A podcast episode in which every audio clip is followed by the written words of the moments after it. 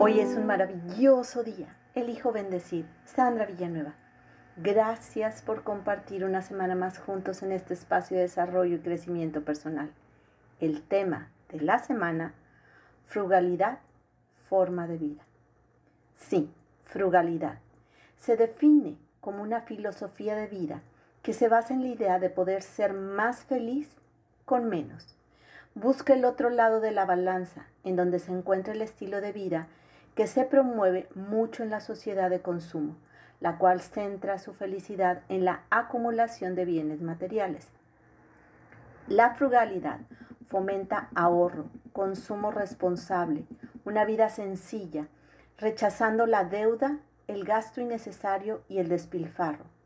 Quien busca integrar la frugalidad en su vida significa que desea eliminar todo gasto superfluo y consumir lo que necesita o lo que lo hace feliz.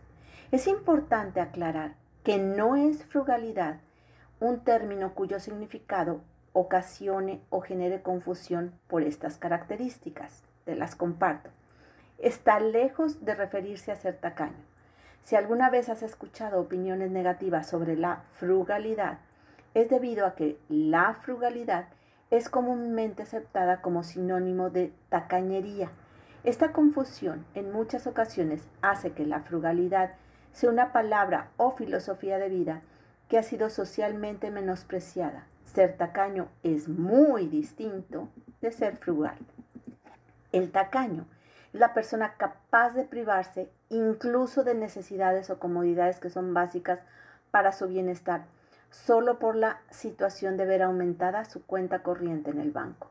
También el tacaño evita salir de casa. El motivo real no quiere gastar dinero y otras conductas que realiza es evitar encender el clima o la calefacción en su casa u oficina, aunque las condiciones del clima lo requieran para poder rendir en plenitud en el trabajo o descansar en casa. Todo es porque se gasta luz o gas. Tampoco va de vacaciones porque cuesta dinero. Al ir al supermercado siempre busca lo más barato por decirlo de algún modo.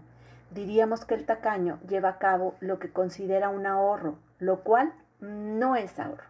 Son conductas absurdas, mientras que una persona frugal busca el ahorro inteligente. Otro aspecto que no es ser frugal es la escasez, pues por alguna extraña razón la gente asocia frugalidad con vivir en la escasez y privación. Hay quienes creen que si practican la frugalidad necesitan eliminar de su vida aquellas cosas con las que obtienen un placer personal y quedarse tan solo con lo justo para cubrir sus necesidades básicas. La frugalidad tampoco es eso. La sociedad consumista pone una trampa y es medir el valor de una persona por la cantidad de bienes que posee. Muchos creen que entre más posesiones se tienen, se es más exitoso o se es más feliz. Y lejos está de eso. Mientras que una persona frugal jamás basa su felicidad en acumular posesiones, por ello, en muchas ocasiones, es etiquetado como una persona infeliz, pobre y escasa. Sin embargo, vivir frugalmente no significa vivir en la escasez. No se trata de privarse de aquello que se requiere para vivir de manera cómoda, confortable, segura y de aquello que es necesario para la vida. Quien elige adoptar voluntariamente un estilo de vida frugal no cree que le falten cosas. La razón es porque vive con lo suficiente, evitando crear falsas necesidades. Reflexionemos. Una persona que requiere conseguir un montón de cosas para ser feliz se sentirá más escasa que otra que se siente que ya tiene todo lo que necesita. Así que la frugalidad tiene más que ver con sentimientos de abundancia que de escasez. Hermosa alma, te reconozco alegre, entusiasta, sincera, jovial. Te mando un fuerte y cálido abrazo.